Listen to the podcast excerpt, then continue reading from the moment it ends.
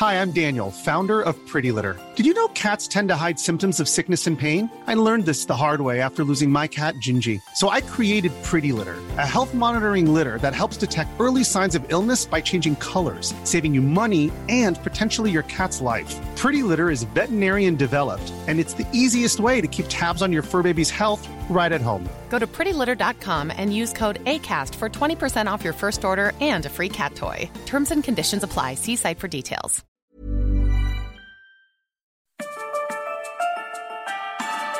Esta es la mesa de análisis a fuego lento. Bajo la conducción de Alfredo González Castro en el Heraldo Radio. Iniciamos.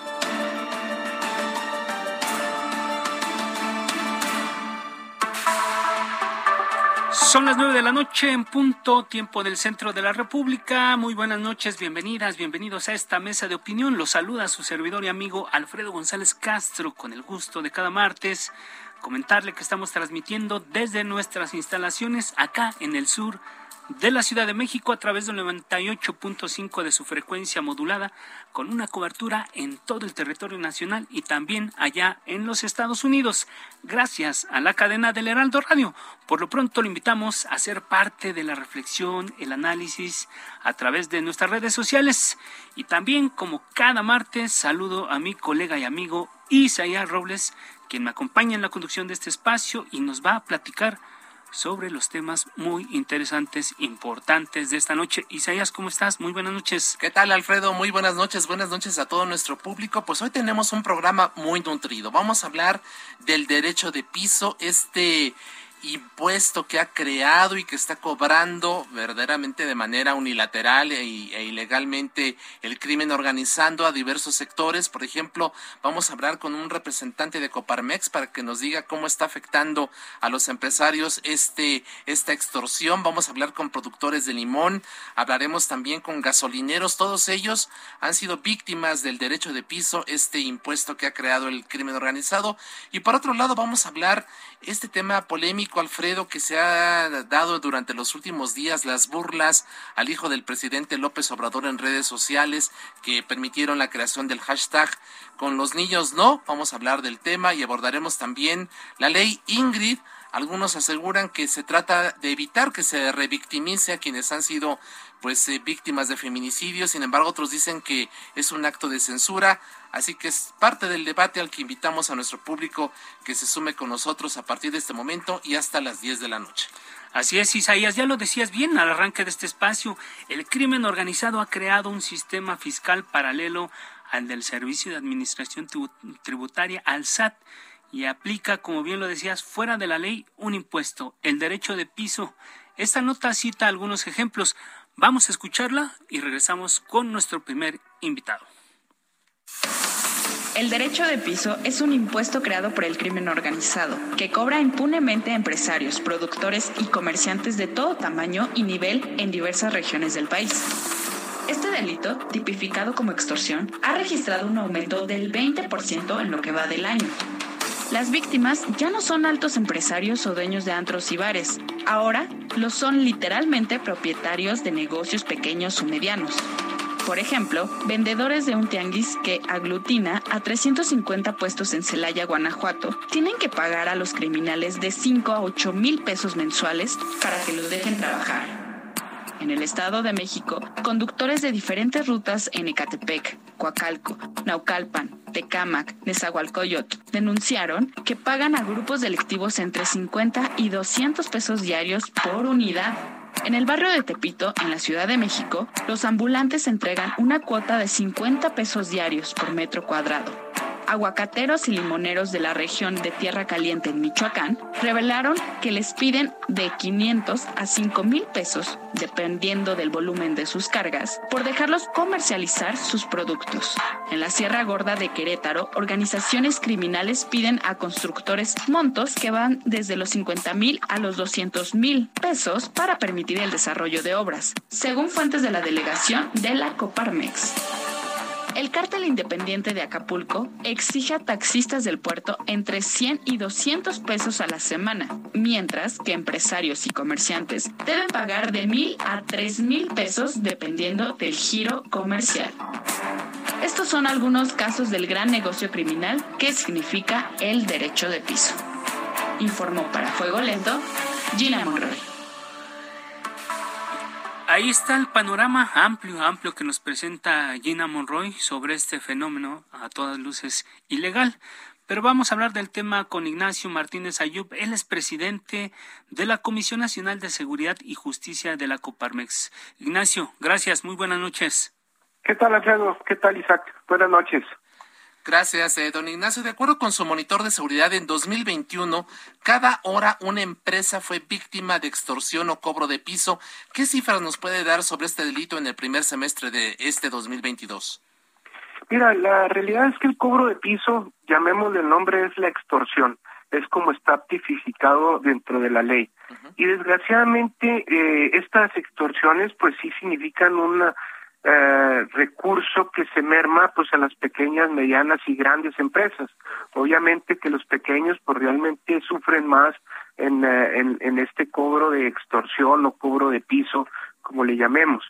Entonces realmente aquí en Coparmex pues hemos visto hemos visto que eh, por ejemplo, te puedo comentar que eh, de acuerdo a Data Coparmex, lo que manejamos nosotros, y un análisis que hicimos, que hacemos a través del monitor de seguridad, eh, el estado que más ah, es afectado en porcentaje eh, es Zacatecas, de ahí le sigue Guanajuato, Querétaro, Tabasco, Ciudad de México, Hidalgo, y así nos podemos ir a, revisar cada uno de los estados. Sin duda de los más menos afectados, pues es Sinaloa, fíjate, que es algo curioso, pero es de los que menos lo reportan, de ahí hacia arriba estaría Tlaxcala y podemos ver que eh, la extorsión, desgraciadamente, eh, pues no es denunciada, que ese es uno de los graves problemas que tenemos. Te puedo comentar que a la fecha dentro del secretario del Ejecutivo se tienen eh, lo que va de este año de enero a mayo, que son números oficiales del secretariado, cuatro mil trescientas cuarenta y siete denuncias de extorsión. Realmente es un número muy pequeño en denuncias de, de extorsión y, y, realmente lo que vemos es que la gente no tiene esta cultura de denuncia. ¿Qué porcentaje calculan ustedes que se denuncian estas extorsiones? ¿El 10%? Pues realmente es un porcentaje mucho, muy pequeño el que se denuncia. Eh, estamos hablando de un 10%, si mucho es lo que se denuncia cuando bien nos va. Ahora, recordemos que la extorsión es un delito del fuero común. Se debe denunciar ante las fiscalías de los estados. Desgraciadamente, lo decimos claramente, no existe una ley general de extorsión, existen leyes de extorsión individuales de cada estado, inclusive hay un que otro estado que no tiene un tipificado la extorsión. Por otro lado, también tenemos que ser honestos y decir que los ministerios públicos no están eh, capacitados para la atención de una extorsión. ¿Por qué lo mencionamos? Porque una extorsión ya cuando está consumada va uno al Ministerio Público y le dice, ¿usted pagó? Sí, sí, pagó. Ah, entonces no es extorsión, es un fraude. Entonces no hay la capacidad de los ministerios públicos para poder clasificar y manejar de acuerdo a lo que tiene que ver con una extorsión. ¿Tienen un monto estimado, tienen un monto estimado de, de cuánto se paga por extorsión o pérdidas en global?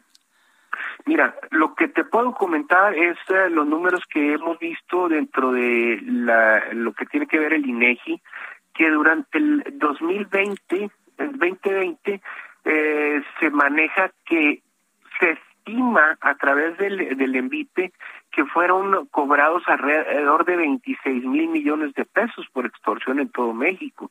Entonces son cantidades que obviamente merman a las empresas, merman a las personas, inclusive mucho de la extorsión hoy por hoy se hace a través de los medios digitales. Esta cuestión de la pandemia pues nos ha llevado a trabajar a través de medios digitales y otro otro de los factores que es eh, de extorsión pues viene siendo lo que sucede a través de las redes sociales que nos mandan un recado que se roba nuestra información del WhatsApp, por decir una de las aplicaciones, y empiezan a hablarle a la gente que tenemos registrada ahí para pedirles cantidades. Esa es una extorsión, ese es un cobro no de piso, pero sí a fin de cuentas viene a sumar a las cantidades de recurso que pagamos los mexicanos al crimen o al crimen organizado y que los hacen fuertes. ¿Cuáles serían los sectores empresariales que se ven más afectados por, por, este, por este delito de la extorsión?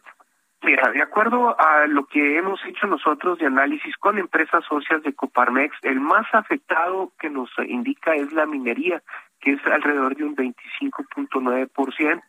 De ahí sigue la industria restaurantera y los hoteles, siguen eh, servicios de salud y de los últimos que son afectados, porque tenemos una lista aquí de, de las de los giros de, de empresas, sería el del sector primario y de lo que tiene que ver con la industria manufacturera, que de alguna manera son eh, entidades que pues son un poquito más difíciles de, de, extorsionar o el tipo de extorsión es diferente. Veíamos hace poco imágenes, incluso ya en los mercados públicos, de que hasta pollerías y carnicerías estaban, estaban siendo afectadas. ¿Ustedes tienen registro de qué eh, giros son los que están, si, están cerrando, están clausurando, están bajando la cortina derivado de este delito, eh, Ignacio?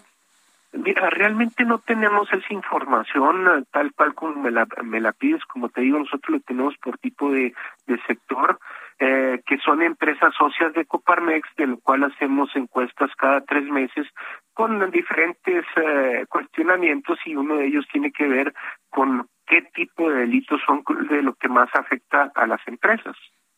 Así es. Eh, también eh, nos comenta que no se denuncia y que incluso en algunos estados el delito de extorsión no existe en sus códigos penales. ¿Qué sugería usted? ¿Es necesario una modificación legal o, o que se aplique la ley? Ambas cosas. ¿Qué nos dice usted?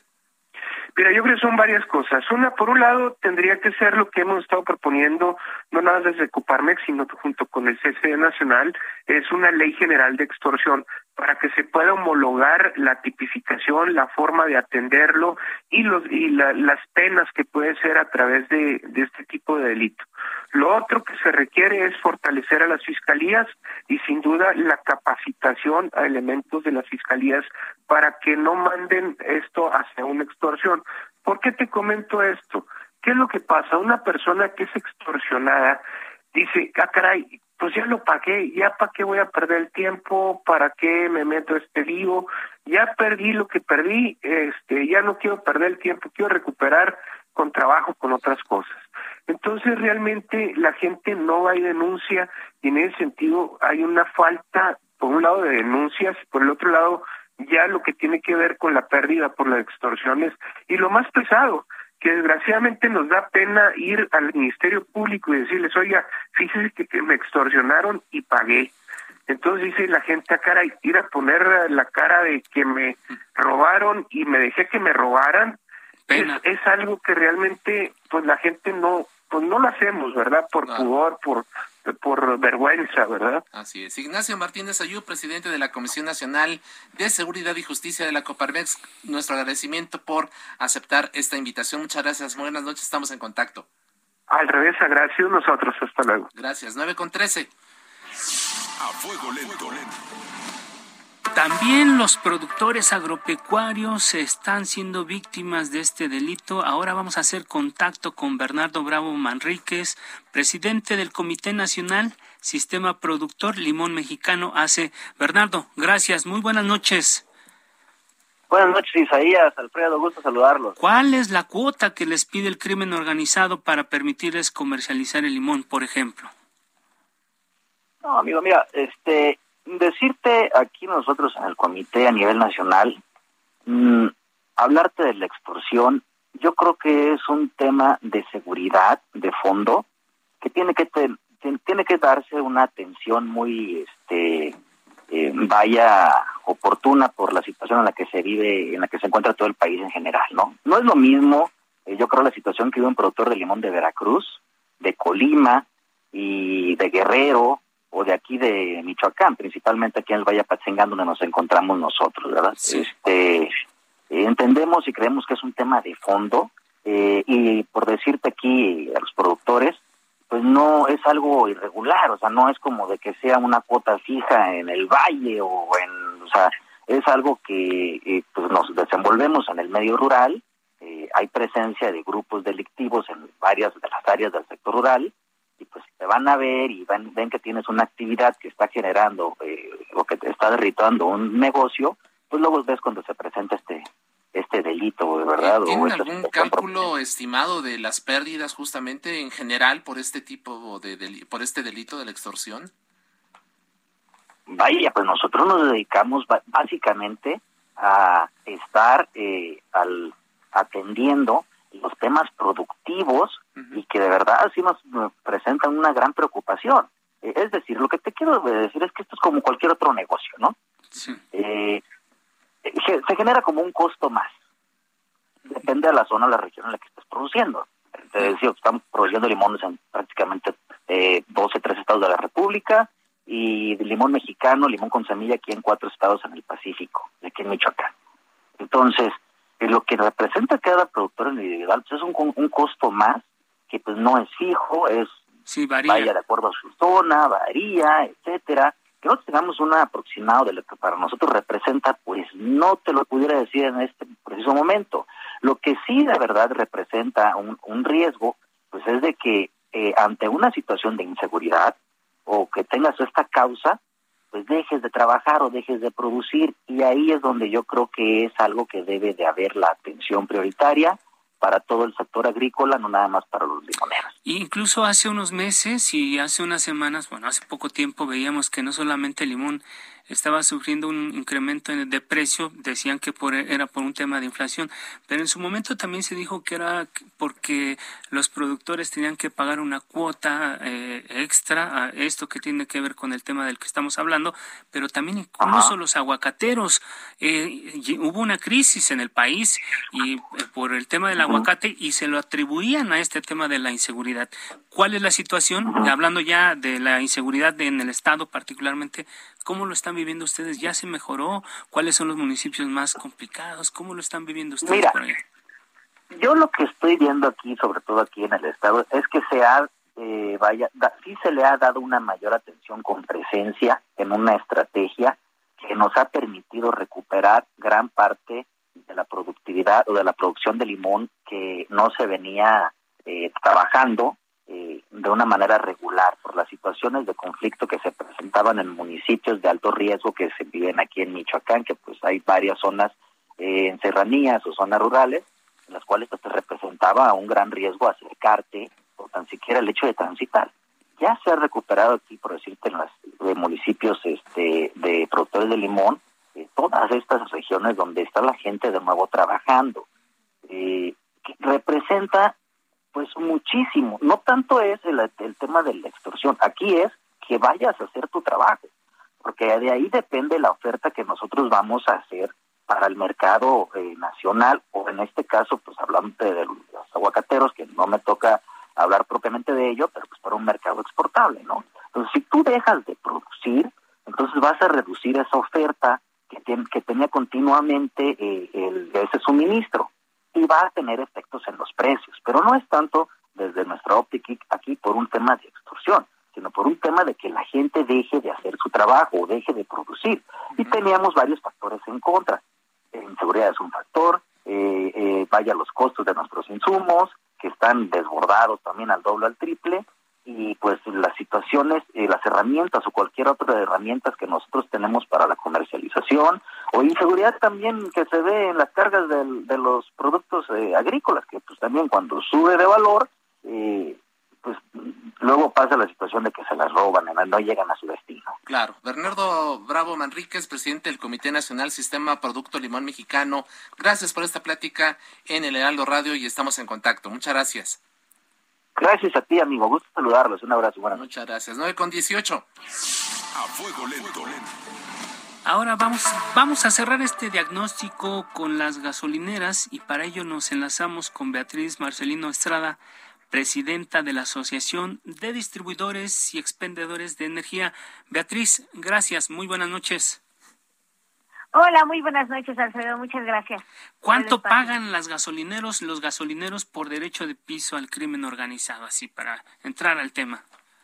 Mira, para entrar al tema va, va a depender mucho de la región. O sea, la verdad nosotros hemos tenido denuncias con los con los cuales en el dentro del sector energético, pero no solo en el sector energético, yo creo que es en todo en la mayoría de los sectores o desarrollos económicos que se viven en zonas de de riesgo en focos rojos principalmente. Nosotros tenemos los datos en tierra caliente, lo que es al sur del Estado de México. En tanto gaseros como gasolineros, pues sí, sí pagan eh, como tal un derecho de piso y o en algunos municipios como este, Jupilco, Amatepec, Arcelia Guerrero, eh, Teloloapan y demás, en donde ellos mismos, bueno, nos han comentado algunos regulados y algunos asociados dentro de la organización, en donde mm, pues prácticamente ponen ellos el precio, o sea, el crimen organizado como tal pone el precio y les tienen que dar la diferencia, es decir, si la gasolina ahorita cuesta 21 pesos, un ejemplo, eh, les dicen, eh, tú la tienes que vender a 22.50 y si vendiste pues 10 mil litros, pues me das esa diferencia de lo que, de lo que vendiste. Entonces, pues la verdad sí se está viviendo en foco rojo, bueno, en, sobre todo en algunas zonas muy, muy focalizadas, se podría decir, el derecho de piso del, del cual pues sí hay que hay que tener pues bastante cuidado, ¿verdad? Principalmente. hay un cálculo en general de ustedes, Beatriz, eh, eh, que, que les haga establecer cuál es la pérdida que tienen los gasolineros ante esta situación. Pues mira, como tal, ya incluso en algunas situaciones lo han tomado como la renta.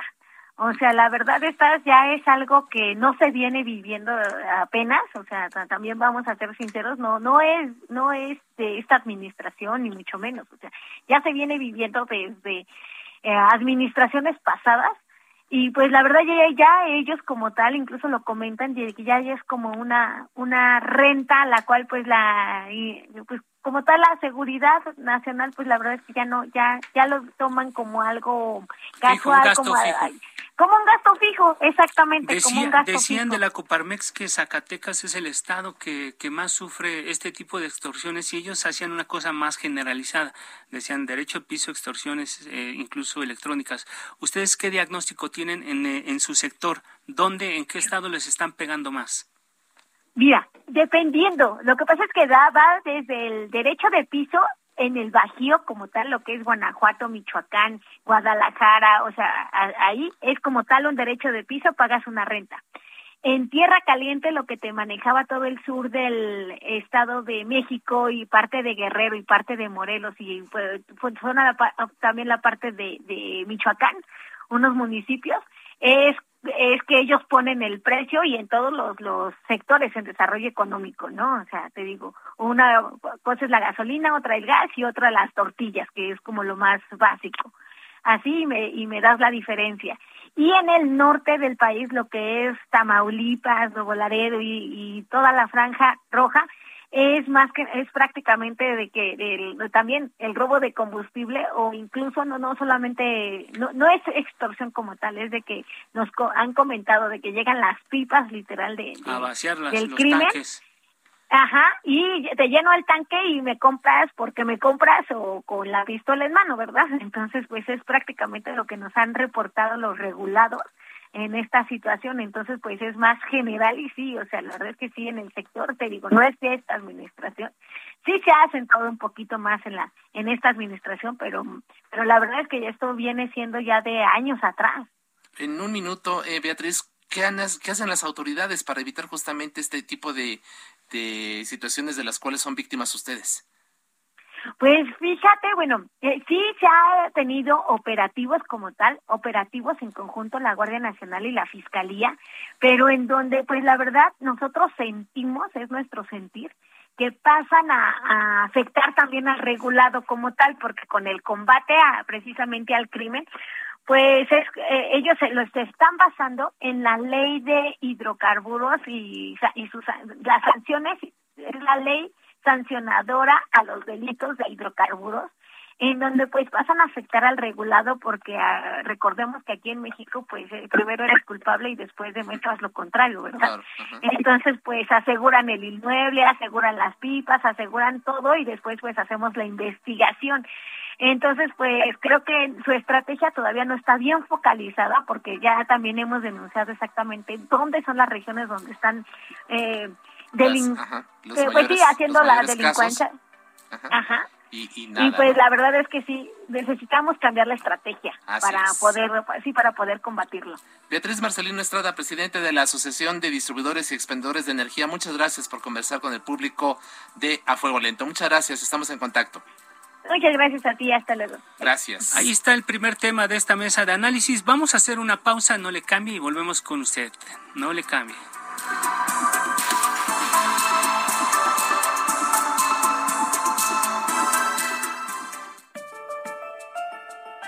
Está usted en la mesa de análisis a fuego lento con Alfredo González Castro por el Heraldo Radio. La polémica y el debate continúan después del corte. No se vaya.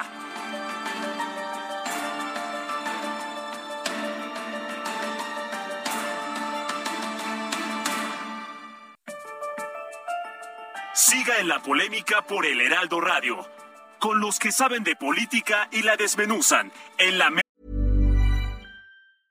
I'm Sandra, and I'm just the professional your small business was looking for. But you didn't hire me because you didn't use LinkedIn jobs. LinkedIn has professionals you can't find anywhere else, including those who aren't actively looking for a new job but might be open to the perfect role, like me. In a given month, over 70% of LinkedIn users don't visit other leading job sites. So if you're not looking on LinkedIn, you'll miss out on great candidates like Sandra. Start hiring professionals like a professional. Post your free job on linkedin.com/people today. Esa de análisis a fuego lento con Alfredo González Castro. Regresamos.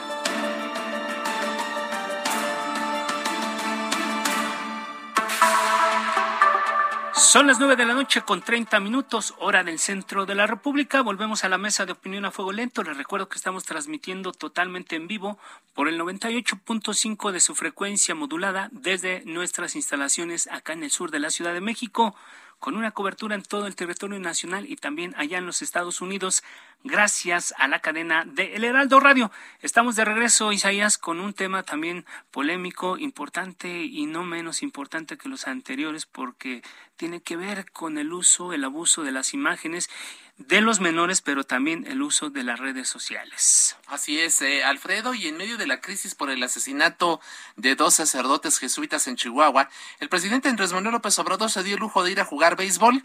En sus redes compartió un video presumiendo que le ganó al equipo de IMSS por cuatro carreras a dos, aún con cachirules. Sin embargo, lo que llamó la atención de, esto, de este hecho es que se filtró una imagen de su hijo, Jesús Ernesto López Gutiérrez, de 15 años, en el que se le observa pues pasado de peso, lo que desató las burlas en redes sociales, donde incluso le llamaron de todo, incluso rotoplas. Eh, López Obrador salió en defensa del pequeño y esto fue lo que dijo mi pobre hijo que lo amo, Jesús, está pues excedido de peso. Ya saben ustedes la edad de la adolescencia, este, cómo es. Ah, salen una foto y con saña lo atacan. Eso es una cobardía. el problema es conmigo, no con él. Hasta en las verdaderas mafias se respeta la familia. Bien, pues a partir de este polémico tema, hacemos contacto a alguien que sabe mucho del derecho y de, la información. Eh, el doctor Ernesto Villanueva, doctor, abogado en Derecho y en Comunicación investigador del Instituto de Investigaciones Jurídicas de la UNAM. Nuevamente, doctor, gracias por estar con nosotros. Doctor Villanueva, vamos a restablecer el contacto con él para hablar justamente de este tema y pues bueno, ya escuchamos ahí la defensa que hace el presidente López Obrador, una gira que estuvo ahí en, Acapulco Guerrero el pasado fin de semana, en donde dice pues bueno, hasta en las verdaderas mafias se respeta la familia, este, entonces bueno, pues ahí y, e incluso lo que llamó la atención es que sí hubo un apoyo este importante de secretarios de Estado, el presidente en la Corte, salieron a, defender este tema, pero bueno, ya está en la línea telefónica Ernesto Villanueva. Doctor, gracias, muy buenas noches. Al contrario, gracias a ustedes, muy buenas noches. Doctor, de entrada, ¿cuál es tu opinión sobre estas burlas que provocaron eh, que, que, provocaron que se activara el hashtag con los niños? No, nuevamente, no es la primera vez. ¿Tú cómo viste, tú cómo viste este, este, esta situación? No, pues la verdad que eh, muy muy mal, me, parece que es eh, denostable, cuestionable que, efectivamente pues haya, hay, hay una un, un tema en donde, eh, si bien es verdad, la polarización que genera el presidente, pues como él bien lo dice, es un tema del presidente, pero que no se traslada en modo alguno a un menor, que no ocupa ningún cargo público, que no está llevando a cabo ninguna labor y que eh, no tiene por qué eh, este, sufrir o ser aceptado por la actividad política, en este caso presidencial de, de su padre, ¿no? Y, y en este algo está ocurriendo ahí con la línea telefónica que eh, nos impide, pero bueno, pues ya, ya nos decía el doctor Villanueva que esta situación es denostable, es cuestionable y que si bien el propio presidente todas las mañanas genera polarización, como el propio primer mandatario dijo, el tema es conmigo, ¿no? Es conmigo, no hay que atacar a la familia y mucho menos a un menor de edad. Nos comentaba esto, doctor Villanueva. Así es, es correcto. Y sobre todo, tratándose de un menor, pues recordemos que nuestra constitución, nuestras leyes, los tratados, pues protegen con especial cuidado, ¿no? El famoso interés superior del niño, de la niñez, el artículo 4 constitucional, la ley general pues, de, protección a los niños, niñas y adolescentes, en fin, tiene una protección especial.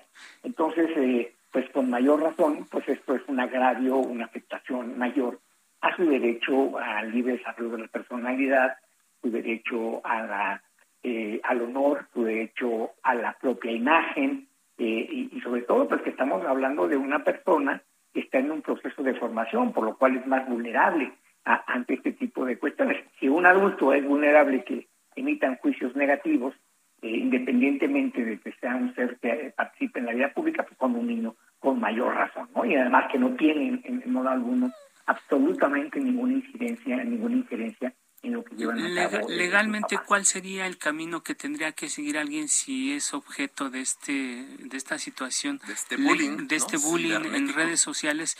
¿Cuál es el camino legal que tendrían que seguir? Eh, bueno, mira, aquí, eh, eh, a ver, el, el, el, tema es que estamos frente al caso de una afectación, de una afectación a su patrimonio moral, en este caso su honor, su desarrollo, desarrollo de la personalidad, eh, su vida privada, su propia imagen que está siendo afectada. Eh, no importa si esto sea en redes sociales, es en televisión, es en, donde sea. Si se tiene identificado eh, o identificada a la persona o a las personas que incurrieron en esto, evidentemente lo que procede en, este, en, el caso concreto, pues es una demanda por la vía civil y conforme a la ley especial de responsabilidad civil para la protección del derecho al honor, la vida privada y propia imagen, para el Distrito Federal, o sea, o la Ciudad de México, pues todavía se llama para el Distrito Federal, que se tendría que, llevar a cabo. Ese sería el camino. Él, siendo menor, pues tendría que representarlo eh, su tutor legal, o en este caso su padre o su madre, para que eh, eh, pudiera llevar a cabo este. Y hablando de redes este sociales, y hablando de redes sociales, ¿quién comete el agravio? ¿El que difunde por primera vez esta imagen o el que la replica, doctor? Los dos los, dos, porque eh, eh, de entrada el, que lo hacen, eh, en, periodismo habría que diferenciar. Hay una cuestión eh, que, que, ha pasado, y ustedes lo saben como medios, que de pronto hay un video o una nota informativa, y otro medio lo que hace es replicar la nota en que doctrinalmente se llama reporte fiel, pero estamos hablando de un tema de interés público. Pero si yo reproduzco algo que está afectando el honor, la dignidad, el patrimonio moral de una persona y sobre todo menor, pues evidentemente soy copartícipe de, esta propia de esta propia conducta. No es que yo pueda, eh, eh, digamos, escudarme en que yo yo no lo, yo no lo hice por primera vez, sino simplemente lo, lo repliqué. Entonces, eh, evidentemente, pues se trata de una de un mensaje que no está protegido constitucionalmente ni al emitirlo por primera vez, ni tampoco al seguirlo transmitiendo en este caso concreto. ¿no? Eh, el presidente señalaba en el audio que escuchamos que hasta en las mafias se respeta a la familia. Llegar a estos extremos, ¿de qué nos está hablando? ¿Esta descomposición en la política puede llevarnos a una situación más extrema aún? Pues mira, es que, es que es, eh, estamos en un tema de polarización eh, muy grave, que, que, en buena medida también hay que señalarlo, que fue inaugurada por el, el propio presidente en una lógica pues de decir eh, de señalar las cosas eh, sin filtros, por decirlo de alguna manera, y bueno, pues ha tomado decisiones eh, polémicas, quizá no afortunadas con las mañaneras, con la la verificación o con el señalamiento de las mentiras de la semana, que no es correcto. Es decir, ha, habido problemas en, en, en, esta instrumentación de lo que se pretendió hacer como una nueva manera de comunicar. Y esto ha generado, pues, evidentemente, eh, un agravio en muchos sectores de la comunidad y se ha dividido la, la, propia sociedad. Entonces, en ese clima de descomposición eh, verbal, particularmente en este momento, bueno, pues eh, ahora sí que pagan justos por pecadores y en este caso pues le, toca pues al hijo del presidente que sin duda es una víctima inocente de este intercambio verbal eh, que queda pues en el fuego cruzado de estas diferencias. Así es. Doctor Ernesto Villanueva, investigador del Instituto de Investigaciones Jurídicas de la UNAM, gracias por su tiempo y su confianza como siempre y estamos en contacto. Al contrario, gracias a ustedes, que estén muy bien. Muchas gracias, 9 con 39. A fuego lento. Otro, otro tema muy importante, el domingo 9 de febrero del 2020, Ingrid Escamilla fue brutalmente asesinada por su pareja sentimental, Eric Francisco Robledo quien la acuchilló, descuartizó y arrojó los restos al drenaje. El hecho calificado como feminicidio indignó a la opinión pública por la hazaña con la que se cometió y por la posterior difusión en medios de comunicación y redes sociales de las imágenes periciales del cadáver de la víctima. El pasado 23 de marzo, el Pleno de la Cámara de Diputados aprobó reformas al artículo 225 del Código Penal Federal para evitar que se repitan estos hechos, como lo explica en este audio el diputado del PAN, Felipe Macías. Que es una terrible tragedia cuando se documenta un feminicidio, pero que no se repitan los terribles casos de que esos servidores públicos que estaban encargados de resguardar lo que sucedió, esa, esa escena, esa terrible escena, sean los primeros en estar divulgando y difundiendo las imágenes, videos e información de la víctima, lucrando con la tragedia. Bueno, la, minuta aprobada por la Cámara de Diputados fue turnada al Senado y por ello vamos a conversar con la senadora Indira Rosales San Román del Partido Acción Nacional. Senadora, bienvenida, buenas noches. Hola, ¿qué tal? Muy buenas noches. Gracias por aceptar esta conversación. ¿Cuál es el estado de la minuta que les remitió la Cámara de Diputados? ¿Ya fue aprobado el dictamen para ser llevado al Pleno? ¿Qué nos puede decir? Efectivamente, como bien lo dices, nos fue turnada en la Cámara de Diputados en este último periodo. Ya tenemos el dictamen y bueno, estaríamos pasándolo a pleno en el siguiente periodo, a principios de septiembre, no me queda duda. ¿Se harán adecuaciones a la aprobación por la colegisladora, senadora? No, prácticamente el espíritu eh, se queda prácticamente se queda igual, justamente para evitar el hecho de que se tenga que regresar a Cámara de Diputados y volver una vez más regresarlo al Senado de la República.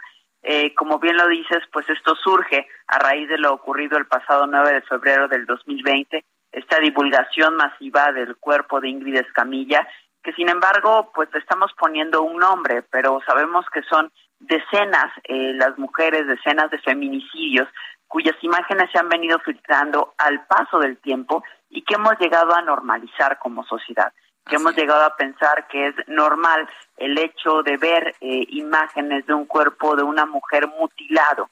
El feminicidio desafortunadamente a través de este tipo de imágenes se ha normalizado. Entonces, esta ley Ingrid, al igual que en su momento la ley Olimpia, eh, no es únicamente una ley, sino es un conjunto de reformas legislativas cuyo objetivo es justamente evitar la exposición de las personas ante los medios. Uno, para proteger su intimidad, pero también la dignidad de la víctima y de toda su familia. Tenemos que combatir de raíz la violencia mediática de género y, repito, su normalización y sancionar a las personas y sobre todo a los servidores públicos que realicen dichas conductas. Sin embargo, hay quienes piensan que esto es censura, senadora, y, y no están de acuerdo con esta ley. ¿Usted qué opina? De ninguna forma se trata de, una censura. Me parece que en este caso tenemos que privilegiar eh, sobre todo los derechos de las familiares y, de la víctima en sí. Eh, creo que es, es como primordial en cualquier proceso preservar esta dignidad. También buscamos disminuir el, el daño que sufren al evitar que sean revictimizadas por ser expuestas justamente en redes sociales. Y bueno, erradicamos la normalización de esta violencia ejercida y pues también sancionar directamente eh, a los servidores públicos. Me parece que en una balanza eh, estamos, nosotros tenemos que proteger los derechos de las víctimas y en el caso de esta ley prevalece. Así es. Eh, le preguntaba esto eh, mi colega y amigo Alfredo González, porque muchos han señalado que si esas imágenes, aún fuertes, no se viralizan, difícilmente las autoridades actúan con prontitud y rapidez. ¿Qué dice usted a esto? Mira, yo creo que acabamos de pasar, desafortunadamente son numerosos los casos que escuchamos de feminicidios. Acabamos de ocurrir el triste caso de Devani en Monterrey, Nuevo León, y me parece que, que no fue necesaria ningún tipo de imagen. Me parece que la situación en sí fue lo suficientemente escandalosa, por llamarlo de, de alguna forma, y aterradora en general para la sociedad, que causó el revuelo que generó y que efectivamente generó una presión eh, muy fuerte a la Fiscalía del Estado de, Nuevo León. Entonces, no, no me parece, y no nada más únicamente a título personal, sino que no existe ninguna demostración eh, que el hecho de eh, que estas fotografías circulen en los medios de comunicación, en las redes sociales, tengan alguna injerencia real en el proceso de la investigación. Entonces, no, no es, me parece, el medio. si nosotros queremos que haya justicia se tiene que iniciar justamente por la intención de querer hacer justicia por parte de cada una de las fiscalías generales de los estados y de la República, que se doten de recursos y que se haya capacitación suficiente a cada uno de los fiscales. La ruta larga, senadora Rosales San Román, porque incluso el colectivo Madres Buscadoras de Sonora se manifestó en el Congreso del Estado para pedir su derogación y dicen que esta ley obstruye que los familiares puedan identificar a las personas desaparecidas. ¿Usted qué opina? Mira, me parece que hay muchísimas, sobre todo los colectivos se encuentran perfectamente eh, organizados entre sí. Hay, vamos, hay decenas en, en todo el país y, y, hay otras formas justamente de las cuales eh, las fiscalías podrían eh, justamente circular esa información a los colectivos. Creo que hay, hay muchas maneras de, hacerles llegar y que las, los familiares de los desaparecidos pudieran, por supuesto, identificarlos. Sin embargo, por supuesto que estamos en la mejor disposición en el Senado de escuchar eh, cualquier eh, comentario al respecto y bueno, y de ser necesaria alguna adecuación, por, por supuesto que hacerlo. No, no es una situación que se encuentre ya cerrada ustedes estarán en disposición de platicar con estos eh, colectivos, ¿no? Que ya incluso, pues en estados como Sonora, donde ya se aprobó la ley Ingrid, pues están pidiendo su derogación. Por supuesto, hemos tenido conversaciones con los colectivos en numerosas eh, situaciones y en numerosas reformas que se han venido dando durante estas últimas dos legislaturas y bueno, y por supuesto que esta no sería la excepción. Ahora, y finalmente, muy rápido, senadora, eh, la ley Ingrid está sancionando a los servidores públicos que difundan eventualmente estas imágenes. ¿Qué pasa con los particulares? Justamente eso es parte del debate que estaríamos abriendo en el Senado de la República, de si fuera necesario modificar para que no únicamente fuera a los servidores públicos, sino que también pudiéramos agregar a los particulares. Digo, hablamos en esencia del servidor público, porque ellos son los que tienen el primer acceso, el primer filtro de esas imágenes. Entonces, exactamente. Entonces, eh, de alguna forma, eh, al sancionar a los servidores públicos, pues pensaríamos que la cadena ya se encontraría incompleta para circulársela a un tercero. Eh, pero bueno, estaremos, por supuesto, en el análisis de ello. Así es. Senadora Indira Rosales San Román de Acción Nacional, gracias por esta plática y estaremos muy pendientes, por supuesto, del desarrollo legislativo de la ley Ingrid allá en la Cámara Alta. Muchas gracias por lo pronto.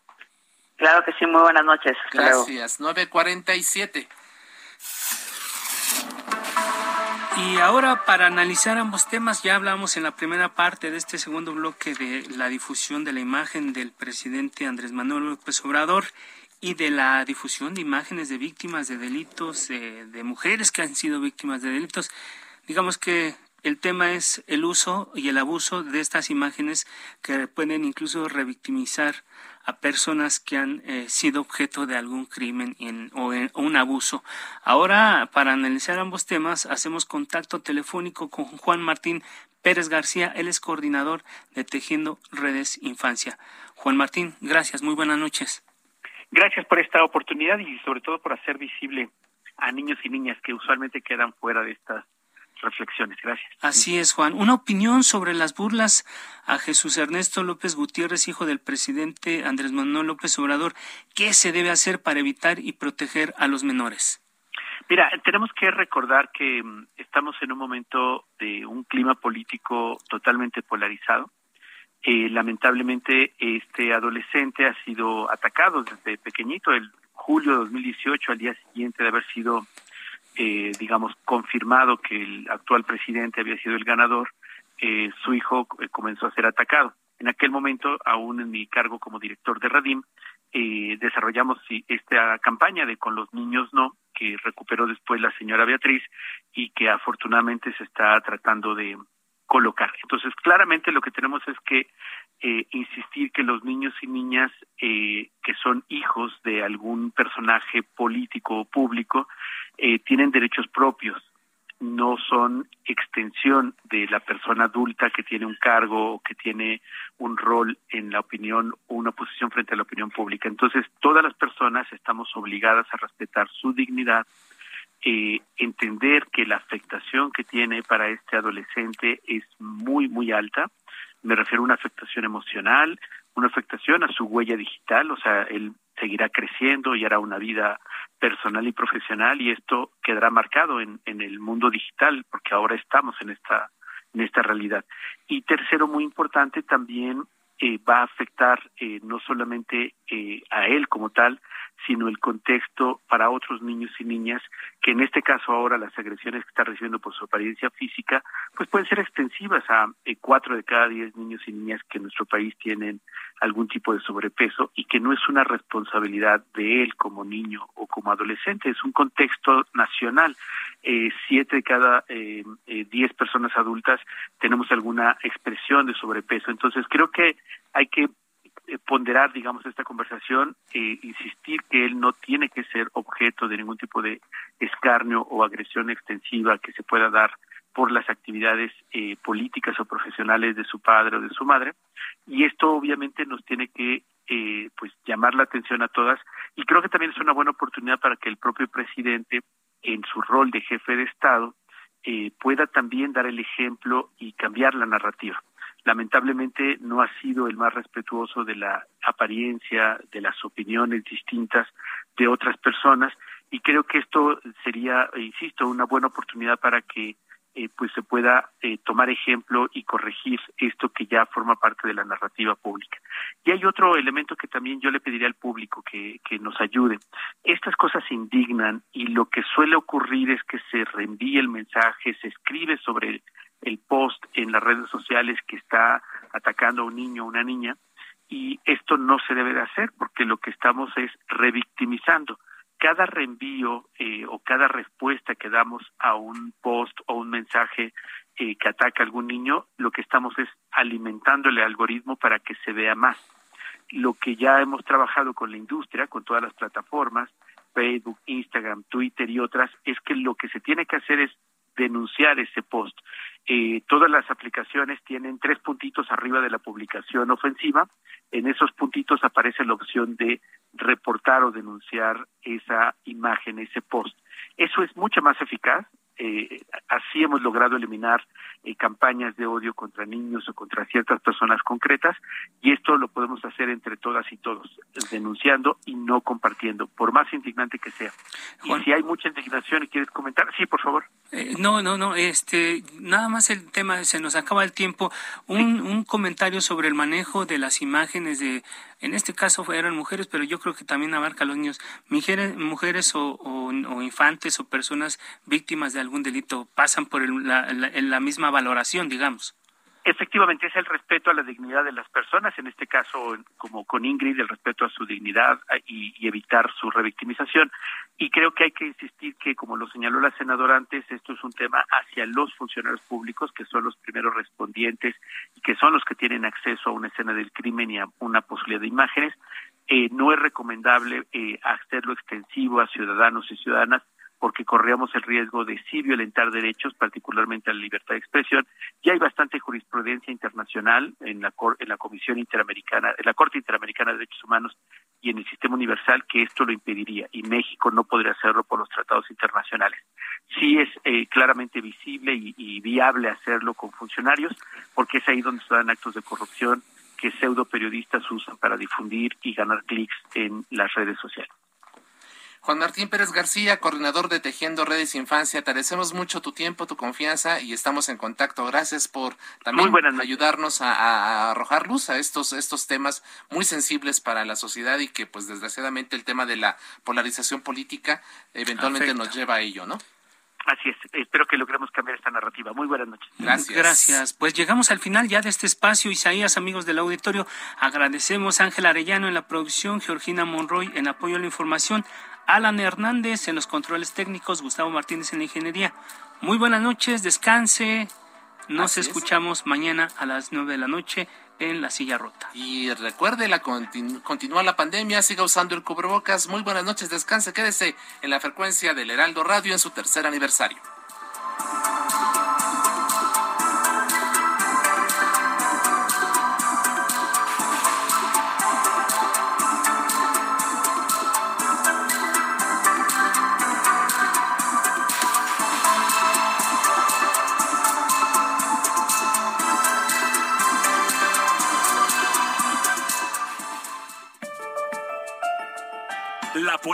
Por hoy ha terminado.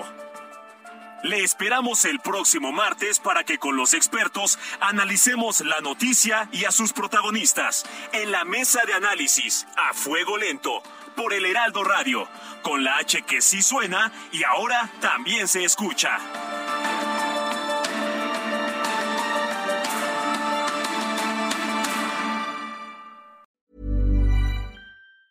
Hey, it's Danny Pellegrino from Everything Iconic.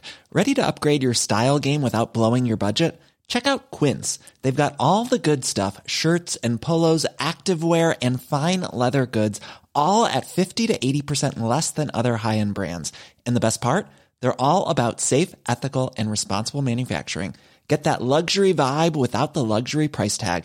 Hit up quince.com slash upgrade for free shipping and 365 day returns on your next order. That's quince.com slash upgrade.